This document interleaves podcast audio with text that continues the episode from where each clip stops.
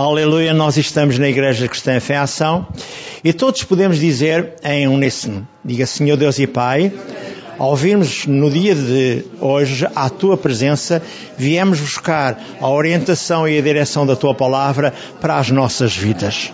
Hoje, Senhor Deus e Pai, essa palavra seja uma palavra ungida, saia ela do trono da santidade divina e sejamos nós abençoados. É tudo o que nós desejamos esta manhã, Pai.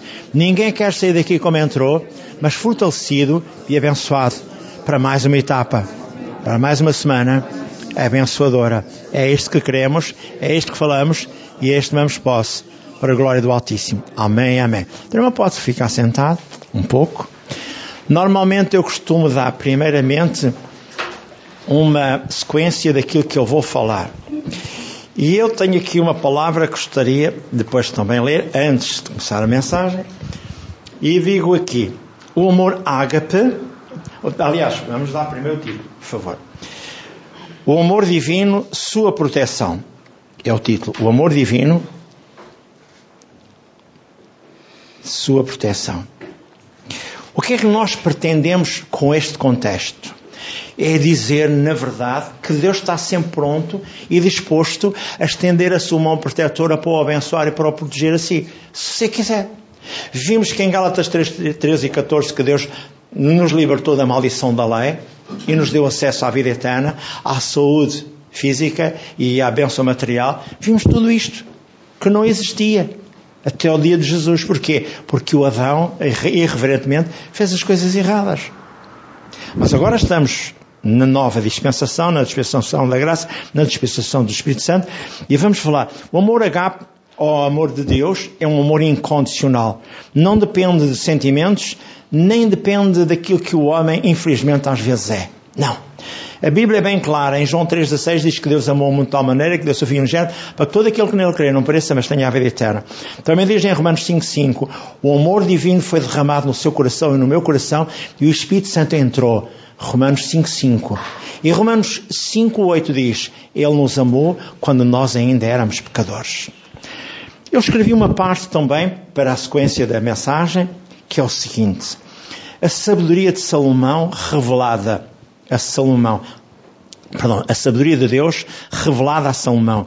Lá em 2 de Reis, capítulo 3, 16 a 28, é uma altura em que o nosso homem de Deus chamado Salomão tem duas prostitutas à sua frente para decidir de quem era o filho morto, de quem era o filho vivo. E a mulher, uma e outra, foram à presença de Deus. Aliás, à presença da sabedoria de Salomão que Deus lhe deu a Salomão. E Salomão disse, ouviu-as bem, deixou-as falar, e a certa altura disse: Traga-me uma espada. Então não será nem para uma nem para outra, vamos cortar o menino ao meio. E aquela que não era a mãe do rapaz, porque elas explicaram que uma deitou-se em cima da criança e ela morreu, e quando ela tinha, a outra tinha adormecido, a criança estava bem, estava tudo bem, e enquanto ela dormia, a outra trocou as crianças. E ela sabia bem, porque já não eram, não tinham acabado de nascer, já tinham provavelmente um ou dois meses, ela sabia os traços todos das crianças. Veio a luz e ela viu que não era o filho dela. E Salomão ouviu as duas muito bem e disse claramente: depois de ouvir, ela disse: Então vou dividir esta criança. E a mãe, que não era a mãe da criança, diz: Sim, nem é para mim nem é para ela, divida ao meio. E Salomão responde: Agora sei como devo decidir. Aquela prefere que o filho não seja morto. Essa é a mãe verdadeira da criança. Então entregue-se a criança à mãe verdadeira. Sabe, o amor de Deus é assim que se revela. Ele dá-nos discernimento, Ele dá-nos a capacidade, a inteligência para podermos discernir bem todas as coisas. Porque a Bíblia diz lá, em 1 Coríntios capítulo 5 e capítulo 2, perdão, acho provavelmente 1 Coríntios capítulo 2, diz que quando nós temos o Espírito Santo, sabemos discernir bem. Já agora vou só ler 1 Coríntios capítulo 2, porque nós não estamos a querer falar de cor, é o Espírito Santo está aqui, está-nos a dar ilustrações reais de como nós devemos agir, sabe? 1 Coríntios capítulo 2, e Salomão tinha essa sabedoria de Deus, que veio de Deus. Diz assim a certa altura em 1 Coríntios 2, versículo 13, aliás, versículo 14. O homem natural não compreende as coisas do Espírito de Deus, porque lhe, são, porque lhe parecem loucura, e não pode entendê-las porque elas se discinem espiritualmente. Mas o que é espiritual discerne tudo bem, e nele ninguém, e ele de ninguém é discernido. Porque quem conheceu a mente do Senhor para que possa instruí-lo? Mas nós temos a mente de Cristo. Sabe, o discernimento vem de Deus para si, para mim. Quando nós pedimos o Isaías 11.2, estamos, na verdade, a proclamar os atributos divinos na nossa vida. Ah, mas lá em Isaías 11.2 diz que fala de Jesus. E pergunto, você não está no corpo de Cristo? Você não sabe o que está escrito em 1 Coríntios 6.17? O que se junta com Deus é com Ele um só Espírito? Então tem o discernimento para você poder decidir todas as coisas corretamente. É aqui que nós precisamos de acordar para as verdades bíblicas Amém? Deus tem um plano para si. Quer algum versículo bíblico? Primeiro, ah, é 1 de Reis, capítulo 3. Estamos cá para ajudar sempre. 1 de Reis, capítulo 3, versículos 16 a 28. Que é a decisão de Salomão, a sabedoria de Deus na vida de Salomão. Aquela que você tem que ter e eu temos que ter. Amém? Depois temos, no final, vamos orar pela libertação e opressão de qualquer jugo que o diabo tenha lançado sobre a sua vida. Vamos também quebrar maldições por feridas por si ou contra si. Porquê? Porque Deus hoje operará a seu favor. Você veio para ser abençoado. E nós não vamos sair daqui como entramos, mas vamos ser muito abençoados. Amém? Quer alguma coisa mais? Não. Se precisarem mais alguma coisa, estamos aqui para nos consertarmos todos com Deus. Agora, a minha mensagem propriamente dita é precisamente esta: o amor divino, a sua proteção. O propósito de Deus é que todos venham à salvação, primeiro. Sejam livres de qualquer maldição. Gálatas 3, 13 e 14.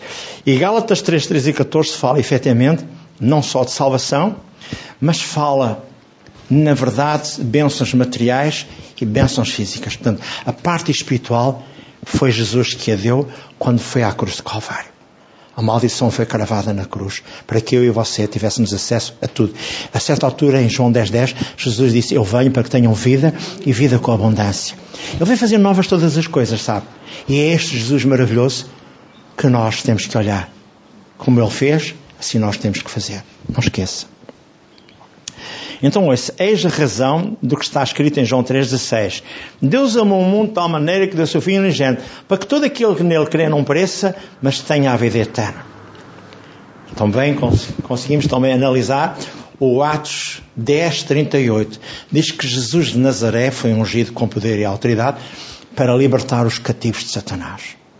Em 1 João 3,8 diz a mesma coisa. Jesus de Nazaré, ele veio para nos libertar da opressão e do jugo satânico. Eu vou dar o que está escrito em Atos 10, 38. Diz, a respeito de Jesus de Nazaré, como Deus ungiu com o Espírito Santo e com poder, o qual andou por toda a parte fazendo o bem e curando a todos os oprimidos do diabo, porque o Deus era com ele. É importante que saibamos, um terço do ministério de Jesus foi andando por as aldeias e pelas povoações para libertar as pessoas. E todos aqueles que vinham a ter com ele, ele libertava a todos. Ele não perguntava questões. Ele não fazia questões, perdão. Ele rapidamente abençoava toda a gente. Tudo o que vinha até ele era abençoado. Eu vou-vos ler, isto é real, Lucas 4, 40 a 41. Lucas 4, 40 a 41. Todos aqueles que iam ter com Jesus de uma ou de outra maneira eram abençoados. Ele abençoou toda a gente. Agora é necessário que nós possamos ir até Ele. A certa altura, o irmão Paulo registra em Hebreus 11.6 diz que o que se aproxima de Deus tem que acreditar que Ele existe e que Ele é quê? Galardoador. Ele está sempre pronto e disposto a abençoar. Mas eu vou ler agora Lucas 4, versículos 40 e versículos 41.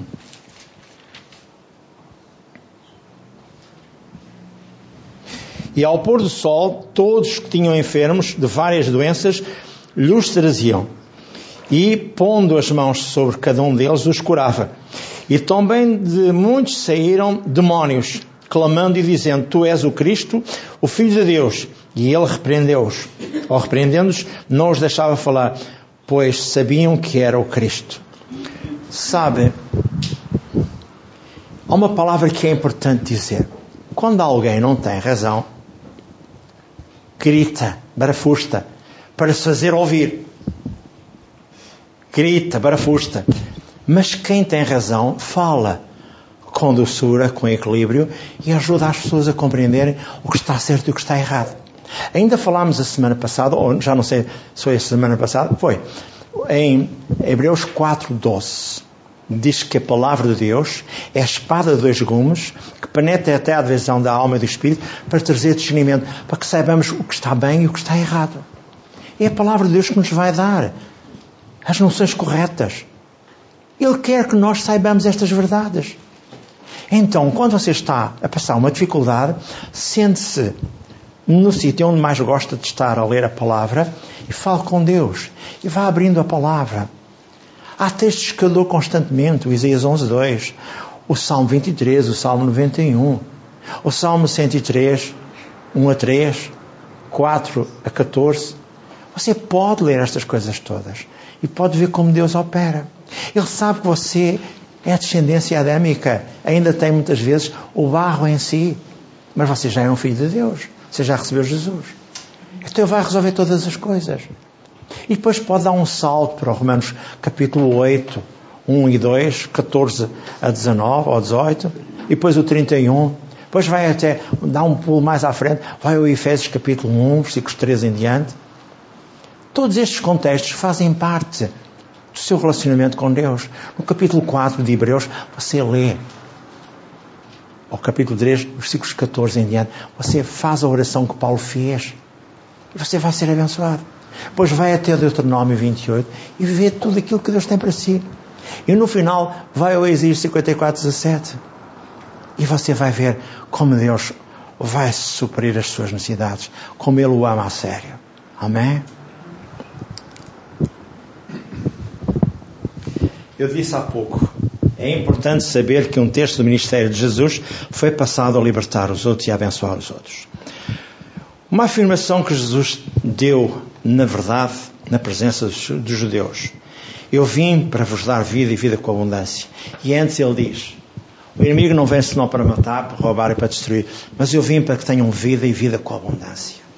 Depois temos o 1 João 3,8 diz: Também registra. Para isto o Filho de Deus se manifestou para desfazer as obras do diabo. Então é essa a parte importante. E o que é que vem de Deus para mim e para si? Em Tiago 1, 17 e 18 diz que do Pai das luzes de Deus desce o quê? Desce só o bem. Tiago, capítulo 1, versículos 17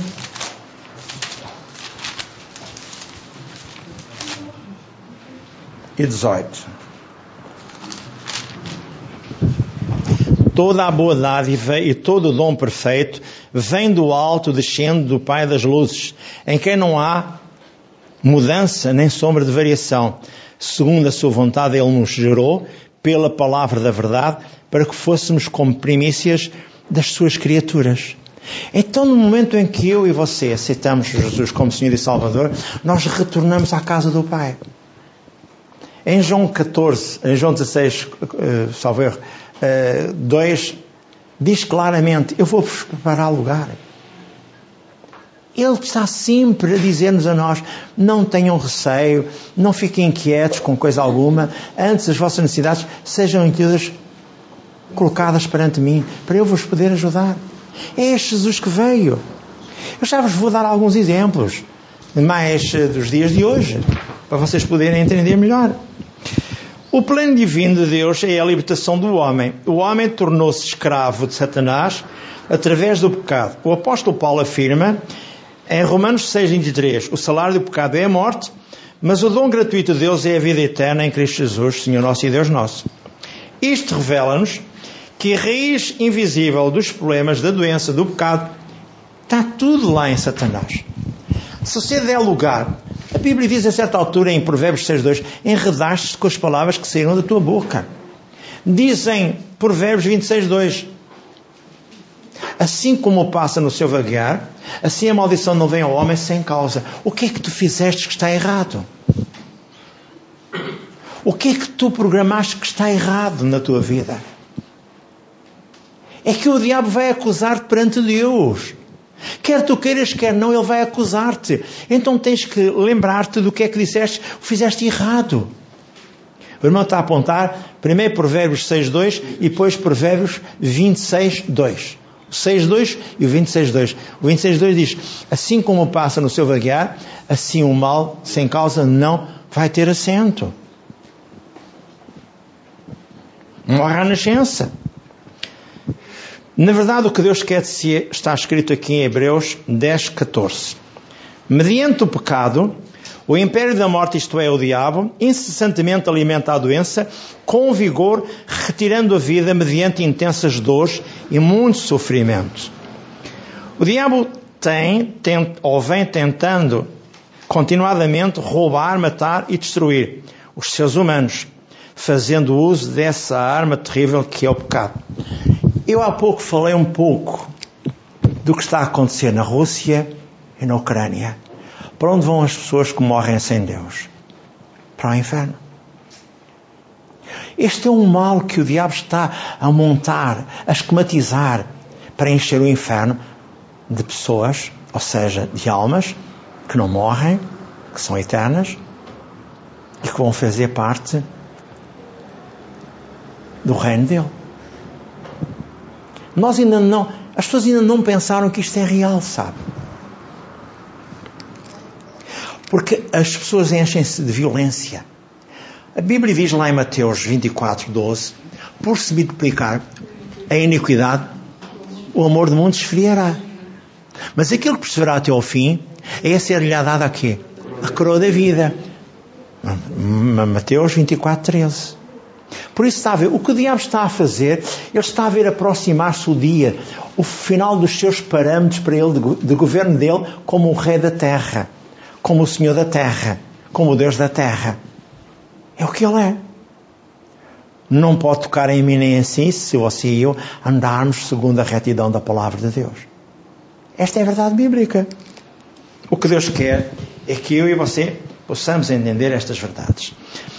Então, ouça, cura para uma doença deve ser encontrada não apenas no corpo, mas antes a cura do espírito, que é a salvação e o perdão que só o Senhor Deus e Pai nos pode conceder.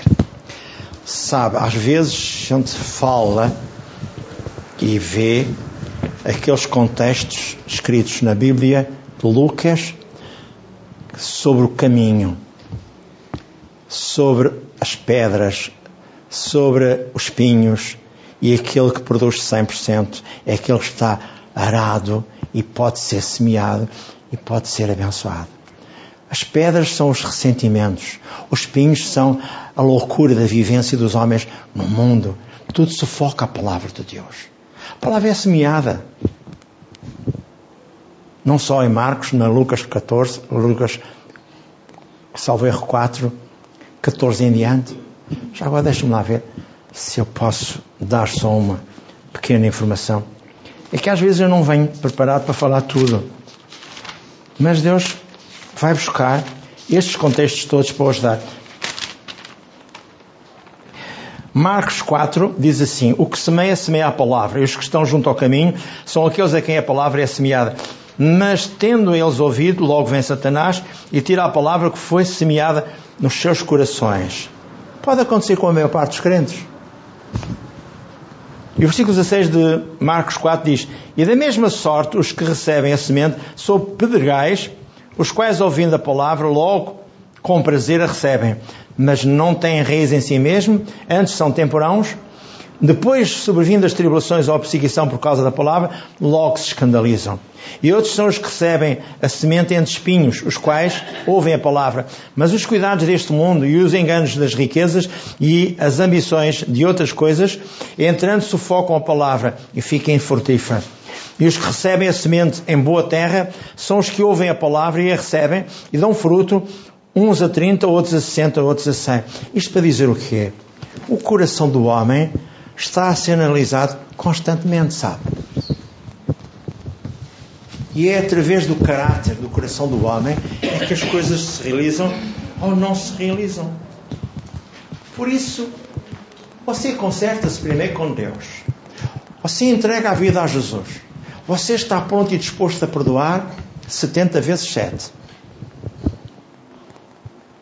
Você não se vai sentar à mesa com o que se dizendo, irmão, for de vaso e fizer coisas maldizente, é qualquer coisa assim que está escrita lá em 1 Coríntios capítulo 2, versículo 11.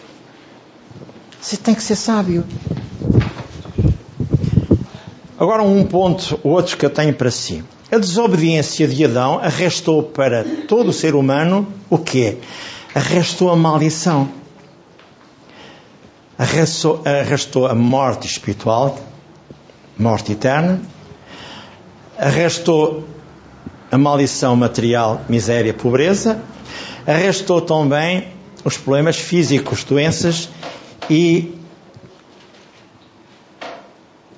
deficiências a nível dos órgãos dos organismos. A Bíblia diz em Hebreus 25: Eu sou o Senhor teu Deus, sou Deus zeloso que visito a iniquidade dos pais nos filhos até à terceira e quarta geração daqueles que me, me odeiam e seguem caminhos errados, quer da idolatria e tudo o que rouba a minha presença em vós, casos do ocultismo. Eu não sou. A certa altura, lá em Êxodo diz: a, a feiticeira não deixarás viver. Felizmente que estamos numa nova dispensação. Se não corremos lá para. A pedrada. Há muitas mulheres, há muitos homens que fazem amarrações. Vão a lugares do oculto para prender as pessoas, para que elas façam aquilo que eles querem. Eles andam como marionetes. Há pessoas que estão completamente bloqueadas na mente deles, porque o diabo faz, conjuntamente com a pessoa que foi ao lugar do oculto, faz isso. As pessoas andam amarradas. Só na igreja podem ser libertas. A vontade de Deus é libertá-lo hoje, curá-lo hoje, quebrar barreiras. Já falámos em João 10, 10. Em Exílio 53, 4 e 5 diz que Jesus levou sobre ele lá na cruz a maldição que parava sobre si e sobre mim, para que pela sua, pelo seu sangue fôssemos sarados e curados e libertos. O Salmo 103 diz a mesma coisa. E a 1 Pedro 2,24 diz: levando ele mesmo lá na cruz de Calvário, no madeiro, as nossas maldições, para que mortos para a maldição, possamos viver para a justiça e pelas suas pisaduras sejamos sarados. Para Deus operar hoje em si é necessário perdoar, renunciar a consagrações de feitiçaria e espiritismo, renunciar à idolatria, não se envolva com discussões, recuse a falar palavras negativas, deixe, deixe de apontar dedos. Ou seja, não manipule ninguém. Não obrigue ninguém a fazer. Isto vem lá em Isaías 58, 8 e 9. Esta parte final. Recuse a falar palavras negativas e deixe de apontar dedos e não manipule ninguém. Isaías 58, 8 e 9. Agora veja. Para sermos abençoados, temos que fazer a oração da fé. Eu utilizo os textos bíblicos para cura divina, finanças, casamento. Você tem tantos textos bíblicos. Em Marcos 11, 24, não só o homem de Deus chamado Kenneth Hagan agarrou na Bíblia da avó e aqui ele pôs os olhos neste contexto. Tudo o que pedir, creia que recebe quando ora, e assim será consigo. Pai, eu creio na tua palavra e exercito a minha fé. E faz o relatório certo. Marcos 11, 24. A certa altura, os discípulos diziam ao Senhor Jesus: Porquê que a figueira secou? E como é que ela secou? E Jesus respondeu: Marcos 11, 22. Tende a fé do tipo de Deus acredita na minha palavra, medita na minha palavra, exercita a minha palavra, age. É a fé do tipo de Deus. Depois de orar, acredito que está curado. Mas eu não me sinto curado. Fé não é sentimento. 2 Coríntios 5, 7. Nós não andamos pelas vistas. O Tomé andava pelas vistas. E por isso o Tomé diz: se eu não ouvir os cravos, se eu não ouvir aquilo, se eu não meter o meu dedo, era pelas vistas. E ele andava com Jesus. E eles andaram com Jesus. E o Pedro não negou o mestre. Ele disse: Senhor, eu vou contigo a todo lado, nem que eu dê a minha vida por ti. Fanfarrão, fanfarrão, fanfarrão. Pois com Jesus recitou, disse: Pedro, tu amas-me. Pedro, tu amas-me. Pedro, tu amas. Senhor, sabes quanto eu te amo. Então apacenta as minhas ovelhas. Converte primeiro e depois vai anunciar o Evangelho. E a gente está convencido que está tudo certo. Não! Se as coisas acontecem é porque nós abrimos as portas. E Deus permitiu que fosse escrito estas verdades. O que fazer enquanto não, não sinto, não vejo a minha cura? Primeiro, confesso a palavra de Deus. Pelas pisaduras de Jesus já foi sarado. Segundo, Jesus é o nosso sumo sacerdote da nossa confissão, Hebreus 3, 1. Confissão traz expressão, Romanos 10, 8. Eu tenho que acreditar com o meu coração e acreditar com as palavras que saem da minha boca. Já vou dar um exemplo. E Provérbios 8, 21 diz que a vida e a morte são no poder da minha língua. E em Provérbios 4, 23, sobre tudo que deves guardar, meu filho, guarda o teu coração, porque é dele que procedem as saídas da vida. Agora ouça. Numa conferência de cura divina, aqui há uns anos atrás, ainda era vivo o pastor Cana Tegan, alguém que explica. Não era, foi, não foi com o Cana Tegan, foi com outros irmãos, mas o Cana estava, estava presente, e ele explica. Um pastor, depois de serem curados uma série de pessoas, um pastor, no domingo a seguir, chamou à frente quem foi curado. E eles disseram: Eu fui curado numa perna que tinha menos 10 centímetros, de um pé que estava impossível de calçar porque estava deformado, e tudo isto.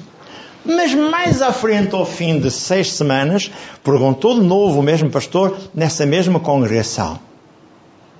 E uma senhora foi à frente e disse: Pastor, a minha cura foi-se embora. A asma voltou.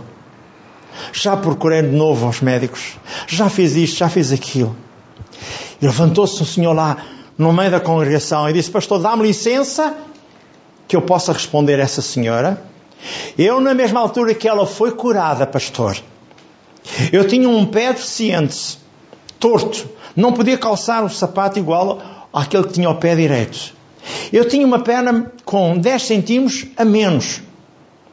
E um dia na rua, ao fim de alguns dias, um dia na rua, sofri uma dor tão grande, tão grande, que me encostei a uma vitrine de uma montra de uma casa comercial que estava lá.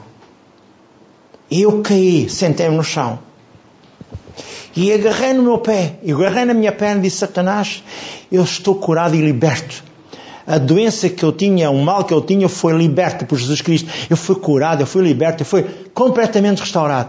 E gritou e gritou, teve alguns 10 minutos e as pessoas a ouvirem e estava tudo ali à volta. E ele a gritar, a dizer ao diabo: Acabou, não tens mais direitos sobre a minha perna, não tens mais direitos sobre o meu pé. E ele repudiou o mal. E disse: Pastor, estou aqui agora, completamente liberto. Essa senhora acabou de dizer ao diabo: a minha doença, a minha doença, o meu problema. Nunca diga mais. Jesus levou toda a maldição que estava quando você foi curado e liberto. Não deixe o diabo trazer de volta aquilo que você não quer receber de volta. Esta é a verdade bíblica. É isto que você deve aprender. É isto que você deve ensinar às outras pessoas. Se foi curado pelas pisaduras de Jesus, se foi abençoado, financeiramente foi restaurado, digo ao diabo, tira as tuas mãos imundas das minhas finanças, eu sou dizimista, agora mesmo eu reivindico não só os meus negócios, os meus direitos comerciais, tudo aquilo que eu preciso, eu reivindico para a glória do Deus Altíssimo, porque foi já abençoado. E você vai ter. É você que vai ter que decidir. Esta é a verdade bíblica. por fim, o que é que Deus lhe vai dizer mais? Como permanecer curado? O que fazer se os sintomas voltarem? Dizem alguns dos curados. Senti-me perfeitamente curado durante uns dias, semanas, mas de repente os sintomas voltaram e agora estou outra vez doente. O irmão foi curado. Então o diabo vai trazer de volta a doença para si. O irmão confessa que a doença é sua, claro, o diabo dá-lhe de volta. Você tem que bater o pé ao diabo. Você tem que fazer o relatório certo, tem que falar em existência. Lembre-se, você acredita com o seu coração na palavra de Deus. Fala em existência com a sua boca a palavra de Deus. E logo você adquire fé. Você não aceita nada que vem do diabo. Resiste ao diabo. Está escrito em Isaías 53, 4 e 5. Pelas pisaduras de Jesus fui sarado, desligado de toda a maldição. E o modo rápido de reaver a sua cura, diga-lhe ao diabo em Tiago 4, 7. Sujeitai-vos, pois, a Deus, resti ao diabo, e ele fugirá de vós. Falar textos bíblicos trazem libertação, andar em amor e perdoar sempre.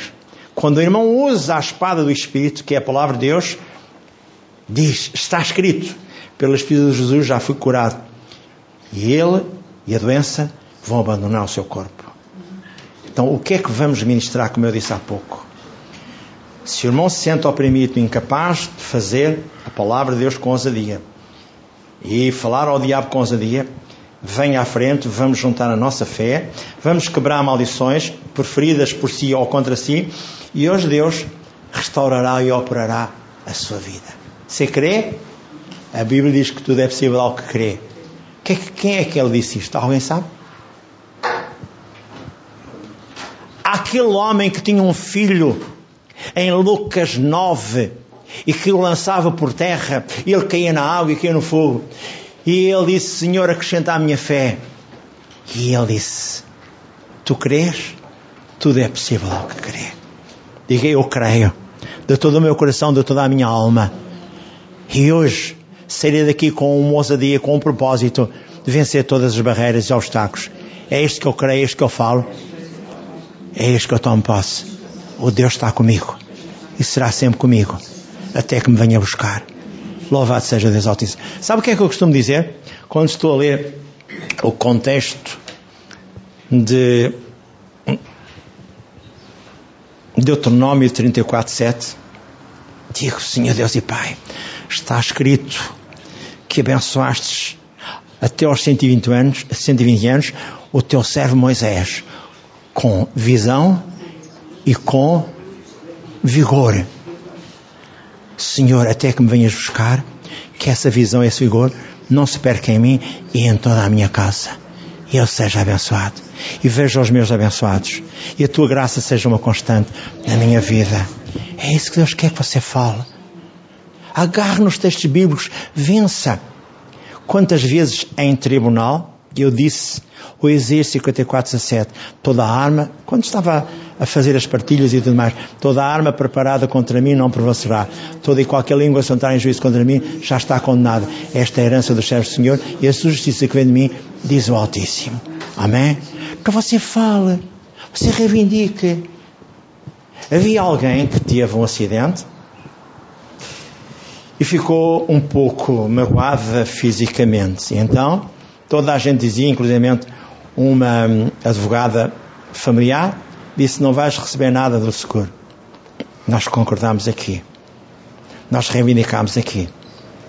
E sempre que ela foi ao tribunal para falar, ela entrava e dizia assim: Toda a arma preparada contra mim não prevalecerá. Toda a língua que sentar em contra mim já está condenada. Esta é a herança do chefe do Senhor e a sua justiça que vem, sobre, que vem sobre o assunto, no nome de Jesus. E ela venceu. E aquilo que ela dizia que não recebia, a advogada dela, familiar dela, ela recebeu no mínimo 100 mil euros. E sabe o que aconteceu a seguir? A advogada, a prima dela, andou atrás dela para pagar 10%. Fico lá de pé e diga assim outra vez. Senhor Deus e Pai, livra-me de todos estes embaraços. Eu confio em Ti e na Tua palavra. Eu já venci. A tua graça e a tua glória estão sobre mim. já esta manhã, Pai. Eu sou o mais que vencedor. Eu creio. E assim será comigo. No nome de Jesus. Amém, amém. Diga. Louvado seja Deus pela palavra que me acabou de colocar no meu, no meu coração e na minha alma, renovando-me e abençoando-me para a glória do seu nome. Amém, amém. Aleluia.